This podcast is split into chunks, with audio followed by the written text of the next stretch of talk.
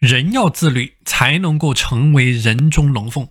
曾国藩他曾经说过：“一勤天下无难事，一懒世间万事休。”您要是懒惰，那您的生活会变得非常的悲惨，您只能够悲惨的活着。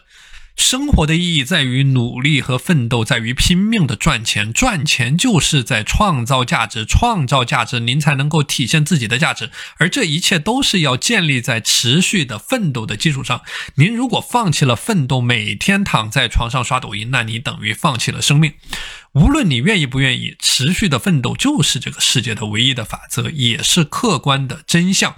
不同的人有不同的价值观，但是世界的客观真相只有一个，因为真理具有唯一性。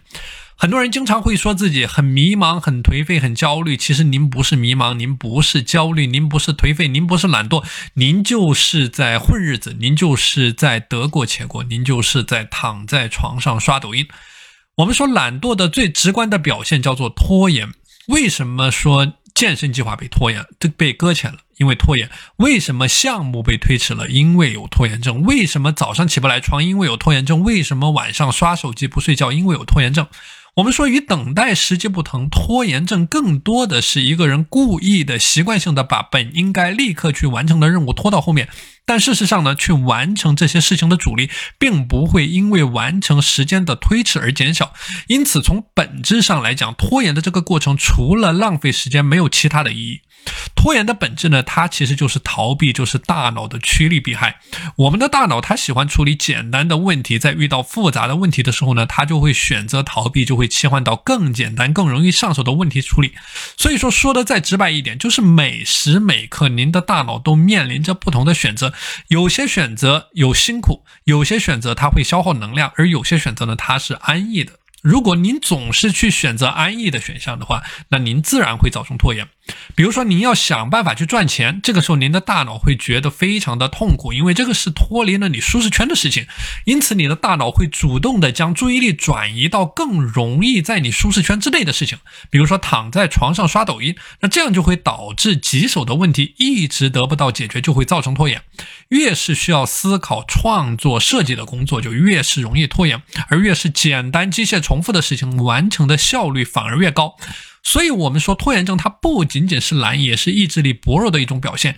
因为你非常清楚完成这件事情可以给你带来的好处，以及不完成这件事情的后果，但是你的大脑却在有意识的去选择、去寻找借口，对这件事情进行逃避。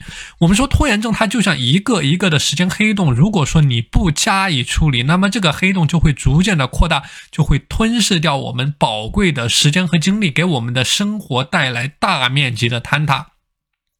我们讲拖延症有几个主要的表现方面啊，第一个方面叫做只想不做，就很多拖延症患者他永远都停留在一个幻想的阶段，他们对任何事情都有雄心壮志，甚至会构思一个很好的开头，但永远呢只是停留在想象这个层面，没有任何实际上的行动。第二个方面叫做谨小慎微。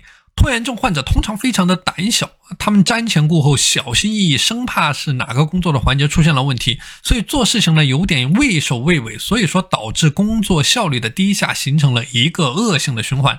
那么我们说，在固定心态人的眼中呢，生活就像是一次又一次的考试。每一次考试成绩都是对自己能力的反应，所以说这群人小心翼翼，他们保护着上上次的考试成绩，面对挑战能不去做就不去做，久而久之就造成了拖延。而在成长心态人的眼里呢，完成比完美重要，即使没有做出来的成绩，或者做出来的成绩很烂。但至少去接受了挑战，因为接受挑战，它本身就是在突破舒适圈，就是在突破自我设限。那么第三个方面呢，就是懒惰。很多拖延症患者的共同问题就是懒惰。之所以拖延，就是懒，就是颓废，就是懈怠，就是不想去做。那么第四个方面叫做缺乏执行力。那比如说，老板给你安排了一个任务，一个具体的工作，一个报告，但拖延症患者他不愿意去执行，所以他会一拖再拖，最后拖到实在受不了，然后在截止日期前草草的应付了事。那么下一个方面呢，叫做不主动。拖延症患者做事通常都不主动，任何的额外工作在他们看起来都是负担，所以说他们不愿意走在这个附带工作的前头，不愿意去主动工作，缺乏一种主动性，所以说会拖延。